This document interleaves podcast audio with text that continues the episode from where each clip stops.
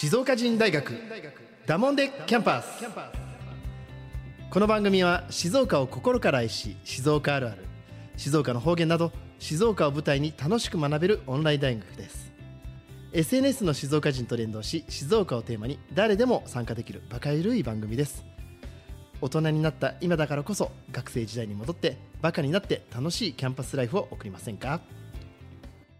だもんで静岡人大学学長の石川です。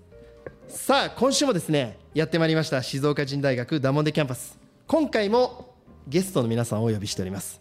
まあ、この番組ですね最近ですね静岡人だけに静岡のいろんな方を私紹介したくてですね今日もですね、えー、私からぜひこの方々にもお話を伺いたいということでお招きをいたしました。ではですねお一人ずつ紹介していきたいと思います。まずはじめにですね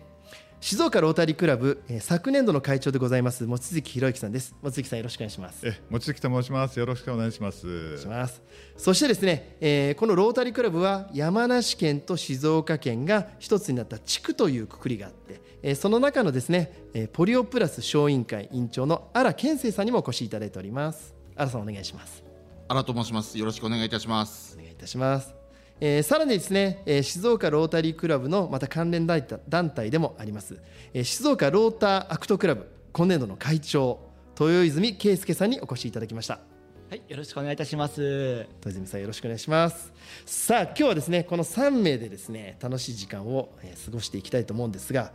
まずはじめにですねこのロータリークラブ多分あの聞いてる皆さんもなかなかわからないなんとなく聞いたことがあるっていう団体だと思うんですが望月さんこのロータリークラブ、はい、ちょっとあの分かりやすく説明していただいてよろしいですか？なかなか一言でというのは難しいんですけど、うんはい、まあロータリークラブはですね、ええ。ー、世界200カ国以上、はい、えー、会員数がですね120万人以上あるですね、はい、まあ奉仕の意欲のある人が集まってですね、自分たちで、えまあお金も出して、自分たちでプランをして自分たちで行動して、えー、奉仕事業をやっていこうという、まあもう100年以上1えー、歴史があるですね、非常に大きな国際的なな団体であるというようなことですね。はい、世界的にあるんですね。そうですね。200カ国以上あるあるというような、えー、ありますね。なんかあの聞きましたけども本当に著名人の方もですねこのロータリークラブにも所属しているいたというのがあると聞いたんですが。そうですね。いろんな著名人の方がいらっしゃるんですけど、はい、まあササッチャーイギリスのサッチャーさんやですね。サッチャーさんはい、えー、あとは日本だと松下幸之助さんとかですね、はい、アメリカだと、えー、まあ仙台のブッシュ大統領とか、はい、レーガーさんだとかですね、はい、イギリスのウィントン・チャーチルさんとかですね本当にさまざまな著名人の方がロータリークラブには、加入していたというようなことになっていますそうなんですね、ね、まあなんかあのそれだけ聞くとすごい団体でこれって誰でも入れるんですかそうですね、ええ、一応会員のあれ、えまあ、資格というのはですね、はい、え奉仕の意欲がある人というのが唯一の資格条件になってますんで、はい、本当にですね自分から、え行動してですね、世の中奉仕をしたいというようなことは誰でも入れるというような形になってますね。そういうことなんですね。じゃあそのあらゆるね奉仕を、えー、今までやってきたこのロータリークラブだと思うんですが、今日はその中でもですね、えー、このポリオイラスポリオプラス小委員会の、えー、新さんにもいらしていただいておりますが、はい、えー、ポリオプラス小委員会ということでポリオというね、えー、お話が出てきました。ちょっとこれについて新さんからお話しいただいてもよろしいですか、はい、ポリオという病気はですね小児麻痺とも呼ばれておりまして、はい、こちらはですね5歳未満の方がかかる感染が多い病気となっております、はい、ただこれにはですねワクチンの、うん、投与で防げるという、うん、ものですので、はいあのロータリーとしては、はい、えー、ワクチンを子どもに配布して、この病気を根絶していこうという取り組みをしております、はい、これはじゃあ長年ロータリーのいわゆるあの奉仕という部分で、えー、世界中にワクチンをどんどんどんどん広めていって、えー、ポリオをこう撲滅していくという運動みたいな感じのことなんですかね。そうですね。ロータリー、の役割としてはですね、はい、ポリオの広報という形で、はい、うん他の団体の方たち、はい、WHO であったり、はい、そういった機関とですね協力のもと活動を行っております。まあ、まあみんなで手を取り合ってそうです、ね、あの撲滅しとこうと。これ望月さんあの実際ポリオの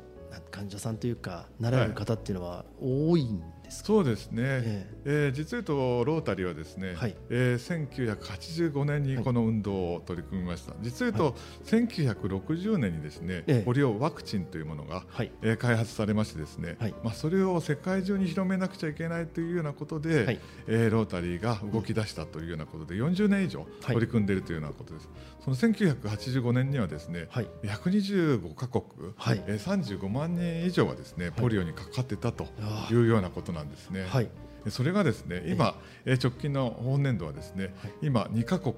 7人にまで、えー、抑えられているというようなことなんですね。まあ、それはもちろんえロータリーだけの働きでなったわけじゃないんですけど、本当にロータリーが、えー、先頭に立って活動したというようなことなんですね。なるほどね。やはりそれはですかね、まあ、正直な話、費用の面とか広める力とかっていうのには、何らかこれだけのロータリーの組織があったからこそここまで来たっていうのはあるんでしょうえそうですね。実を言うとロータリーはですね、ええ。これまでに21億ドルポリオの、はい、まあ、ワクチン投与のために世界中にワクチンを投与するために使っている、まあ、日本円で今で言うとですね、まあ3000億円ぐらいはですね、えー、ロータリーのメンバーが、えー、お金を募金し合ってですね、はい、えー、ポリオ撲滅のためにそれだけ費用を使っているというようなことなんですね。はあまあ、これって別にねわざわざ自慢することではないですけどそうです、ね、素晴らしい活動ってされてるんですね。えー、そうですね。なんとかポリオ。子どもたちを苦しめているポリオをですね、はい、世界からなくしたいというようなことで、はい、長年にわたってロータリーは活動しているというようなことですね、はあ、そしてね今もなおこの活動というのを継続されている中であの特に今年度はあの新さん新しい取り組みというのを始めたというふうに伺ったんですが。はいえっと、私たちの地区ではですね、ええ、今年度古着でポリオワクチンという古着、はい。はい、取り組みをやりまして、ええ、会員約3000人弱ですね、はい、こちらの会員の皆様から古着を回収して、はい、えー、ポリオワクチンをに変えて、はい、えー、寄贈しようというプロジェクトを行いました、これまた新しい取り組みをされたんですね、はい、なぜこんな取り組みをやろうというきっかけとかあったんですか？そうですね。かなりやっぱ日本全国、はい、他の地区地域の方たち、はい、ロータリアの方たちはですねかなり大きな授業を行ってまして、はい、なんとか我々の地域でも地区でも、うん、ポリオに対する広報活動ができないかということで、えー、考えて始めました。始めた、はい、実際どうでした？この古着でねポリオワクチンということで取り組んだ成果とか、何かこう動きっていうのはあったんでしょうか？本当に昨日ですね、ええ。えー取り組みの内容としましては、はい、1万8690人分のですねワクチンを、はい、届けることになりました。えー、昨日今このね今日の収録が2023年10月の17日ですので、はい、えー、10月の16日現在で1万8690人ものワクチンを届けることができた。これすごく素敵な取り組みですよね。もちろんお金で今までロータリーって先ほどねおっしゃったようにものすごいお金であのポリワクチン広めてきましたけど古着ってなると私も実はあの所属してるんでやらさせてもらったんですが家族全員巻き込めたんですよ今回、はい、これってすごく良かったなと思うんですよね。そうですね、ええ、お金だけを寄贈することっていうのは簡単なことなんですけども、はいえ、やはり古着を回収することによって、はい、うん、会員の皆様の、はい、ポリオに対する意識、うん、興味関心というものが生まれたのかなと思っております。そうですね、はいさあじゃあちょっとねそろそろ一度ここでですね、えー、ローターアクトクラブの今年の会長の豊泉さんにもちょっとお話聞きたいんですけど豊泉さんはどうなんですか？この今のロータリーのこういう取り組みとかっていうのはこのローターアクトクラブに入る前とかっていうのは知っていたんですか？ロータリークラブという存在に関しては、はい、学生の頃からちょこちょこ耳にはしていまして、はい、あのっていうのも僕自身が、ええ、あの大学生のところに草薙であったりとか、はい。まあ、いろんな地域の活動にも少しずつ顔を出していて、はい。まあ、いろんな団体やることっていうのは、ええ、ではいたんですね。うん、でロータリークラブっていうのが要はその僕が知り合っていった中の、はい、まあ、ある方がその、若者団体であるローターアクトクラブに所属をしていて、はい、で自分も地域に向けて貢献を活動していたものでしたから、はい、まあ、いろんなボランティアとか行って。うんでそのそのつてで、まあ、その紹介をもらって、はい、今ローターアクトクラブに入会したという形になるんですね。それでね今年度会長ということでじゃあこのローターアクトクラブというのは具体的で言うとどんな団体でどんな活動してるんですか？ローターアクトクラブというのは、ええ、あの18歳以上の学生や社会人が所属し、はい、あの社会奉仕や国際奉仕にに、えー、関連した行動であったりとか、ええ、あとはお互いの職業であったり、はい、学業の知識を、はい、そのローターアクトのメンバー同士でシェアをし合ったり、うんはい、あとはロータリークラブと関わりでよりロータリーロータリーの方のその、うん、えー、接点を広げていく、まあ、そういったまあ、広い意味での奉仕活動というものを、うん、あの中心にして、えー、活動をしております。あすよくそこにこう踏み込んだというかすごく、ね、はい、勇気ある、ね、行動をされてますよね。ありがとうございます。あのロータークトクラブでもこのポリオに関することって何かやったりとかしてるんですか？そうですね、うん、ポリオに関しては、はい、えー、去年ですと街頭で募金活動を募金はい。とか、はい、あとはそうですね今回の古着の件に関してもロータークトでも、はい、あの何何着か寄付をさせていただきまして、会員会員全体で。はい。でえー、今年またポリオウィークが行われる関係で、はい、あの僕らもあの協力をさせていただくような今年もまた募金の方をさせていただくような話にはなっておりますので。あいいですね。でもこう、はい、次世代を担う若者のねあの豊泉さんたちのまた世代がですねこういうところに積極的に参加してるっていうのはすごくいいことだなっていう思うんですがさあここでね望月さん、あのこのポリオにも関することで今静岡ロータリークラブの、まあ、取り組みとか、ええ、まあ、なんかこういろんな団体との連携というのがあるみたいなのでちょっとその辺ご紹介していただけます、実を言うと、ええ、あの来たるですね10月24日はですね、え、世界ポリオデーというようなことで全世界的に、はい、えポリオ根絶に向けて、えみんなで力を合わせていこうというような日があるんですけど、ちょうどそのじその時にですね、はい、え世界中のロータリアンが、えポリオ根絶に向けていろんな活動をするんですけど、はい、えちょうど静岡でその時にですね、ええ。まあ伝染病学会がですね開かれるというようなことで、はい、まあ、これ伝染病学会ってもちろんポリオも絡んでくるんですけど、はい、まあ、それでは学会が行われることにえー、絡めてですね、はい、いろんな形で静岡の方々にポリオに対して分かってもらおうというような活動をぜひ今年度はしたいと思ってるんですね。あいいタイミングですね。そうですね。10月の24日っていうのはポリオデーっていうのは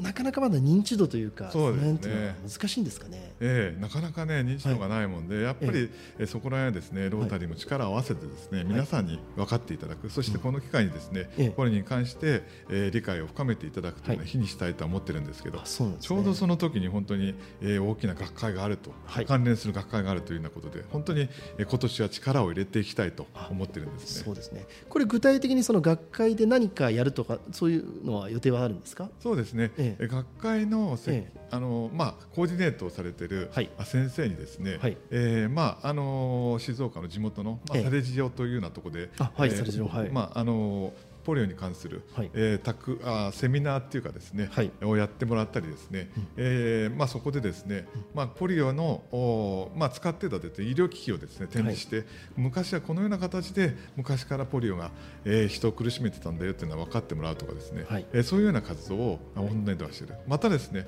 えー、本年度の活動としてはですね、えー、ちょっと竹灯籠等でですね、ちょっと小串神社さんね、はい、えー、ちょっと置かしてもらって、皆さんに、えー、そこを見ていただくと同時にですね、えー、竹灯籠とあとポリオを含めてですね、はい、伝染病をなくそうというような、えー、啓蒙活動もさせていただきたいと思ってるんですね。啓蒙活動大事ですよね。やっぱりあの言ってもまだまだ伝染病って言ったら、まあ、コロナだって同じようなことですもんね、えー、だから僕たちって多分だいぶ意識が変わってるはずなのでぜひこうみんなで手を取り合って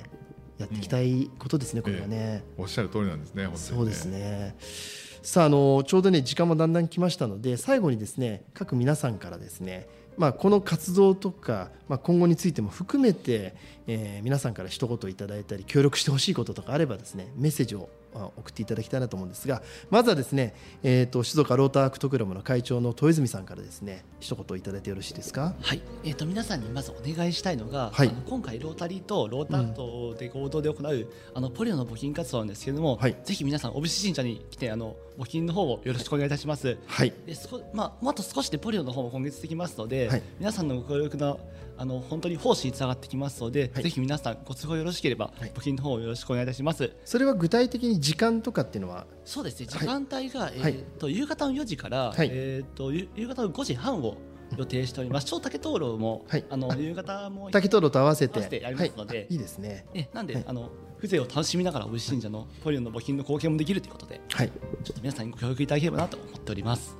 かしこまりました。ちなみにあの豊泉さんあのロータークトクラブではこう会員とか若い方っていうのはここに誰でも入れるんですか？誰でも入ります。よかったらちょっとぜひねその紹介もしていただければ、ね、資格とかもし会費とかあったらそうですね。資格はあの18歳以上の学生、社会人であれば、誰でも参加できます、で年会費が、あのまあ6000円まあ、6000円。6000円になりますけれども、はい、ほぼ観察するとアマゾンプライムと変わらないような感じお分かりやすいですね。え6000円で新しい出会いとかいろんな勉強とかいろんな方のつながりができるんですか？ええそうです。あのいろんな方々のつながりもできますし、うんうん、あの企業の社長さんであったりもあのロータリークラブを通じてつながることもできますので、はい、学生の方にとってもあの社会勉強であったりとか、経営者の方からの話も伺える機会ももちろんございますので、はい、あの一番なんですかね身近に感じられるのかな。ああいいですね。定例会とかその辺っていうのはやってるんですか？えー、えー、と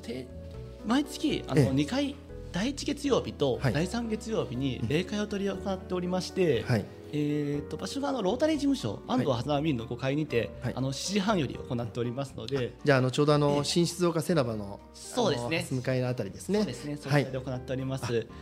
で一応会の様子とかもあの、フェイスブック SNS で投稿しておりますので、あそうですか。そちらを見ていただければわかりました。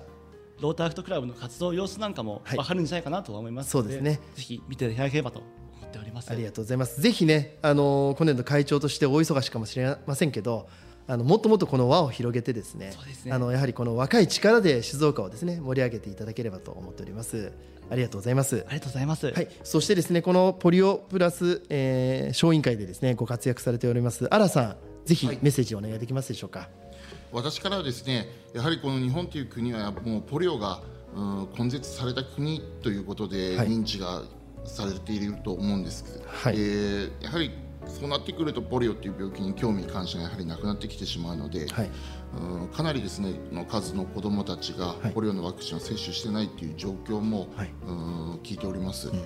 なのでこう日本で推奨されているワクチンに関してですね、はい、うんポリオだけにかかわらずなんですけども、うん、皆さんにこう興味を持ってもらってどんな病気なんだろうどういう苦労があるんだろうということをですね知ってもらえたらいいなと思っております。そうですね、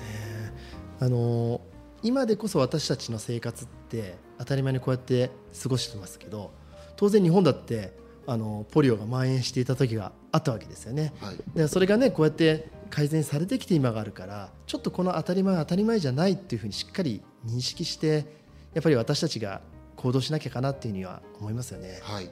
でもそういう意味では新さんが今回取り組んだあのこの古着でポリオワクチンっていうのはとても素晴らしい事業だと思いますので、はい、ぜひ継続をしたりだとか、はい、もっともっとなんかいろんな方を巻き込みたいですね。そうですね、はい、ちょっとプラスアルファで今年度まあ初めてということで取り組みにあったので、はい、なかなか皆さんのうんやり勝手も、はい、うん不憫なところもございましたし、はい、まあ、今次年度からはもう少しプラスアルファで何か取り組みができればなと思っております、はい、ありがとうございます。私も本当に家族にも言うのにもすごくみんな協力してくれてあこれがやっぱりロータリーの活動のいいところだなっていうのを認識しましたので、はい、ぜひみんなで広げていきましょう。よろしくお願いいたします。ありがとうございます。それでは最後に望月さんねあの昨年の会長でまだいろんなところで世界中飛び回っている望月さん。はい一言、はい、メッセージお願いします。そうですね、えー、ポリオが先ほどですね、えー、あと2か国で、うん、あと7人今年は7人というような少なくなったというようなお話をしたんですけど、はい、その2か国はですね、えー、アフガニスタンとパキスタンという、はい、まあ非常にちょっと、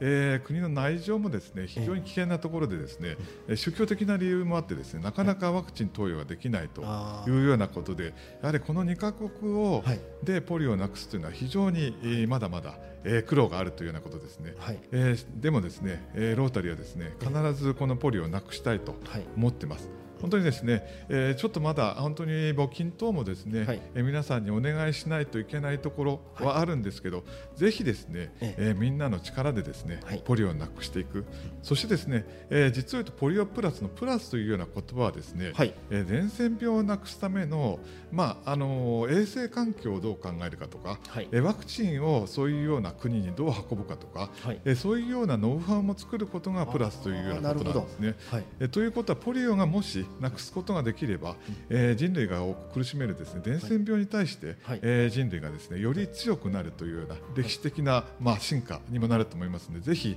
皆さんのお力を借りてですね、はい、ポリを根絶していきたいと思ってますのでぜひよろしくお願いいたします。ありがとうございます。とてもね熱い思いで本当にたまたま今年7人だったかもしれませんけど今言ったようにいろんな事情でまたこれ増える可能性だってあるわけですよね。えー、これはあれですねやっぱりみんなの何が何でも根絶するという思いここって重要かなっていうのを望月さんのメッセージを聞いてあの感じました。あの最後にもう一度お願いしますけど10月の24日これが、えっと、ポリオのそうですね世界ポリオ世界ポリオデー。で募金活動と啓蒙活動はですね、はい、10月21日の4時から5時半ですので、はい、10月21日ですね。土曜日の夕方になっておりますので、はい、ぜひ、えーまあ、あの商店街に来られる方はですね小串神社の方に、小串神社ですね、お立ち寄りいただけまた協力いただければありがたいと思ってます。わかりました。ぜひね、あのー、みんなでこのポリオ根絶に向けて、えー、ロータリーが活動しているここに参加してですねあの本当に、ね、未来ある大切な子どもたちの命をみんなで救っていきたいですね。あの今日はですね僕がちょっとご紹介したかった本当にこう皆さんの見えないところで一生懸命活動されている、えー、静岡人の3名の方にいらしていただきました、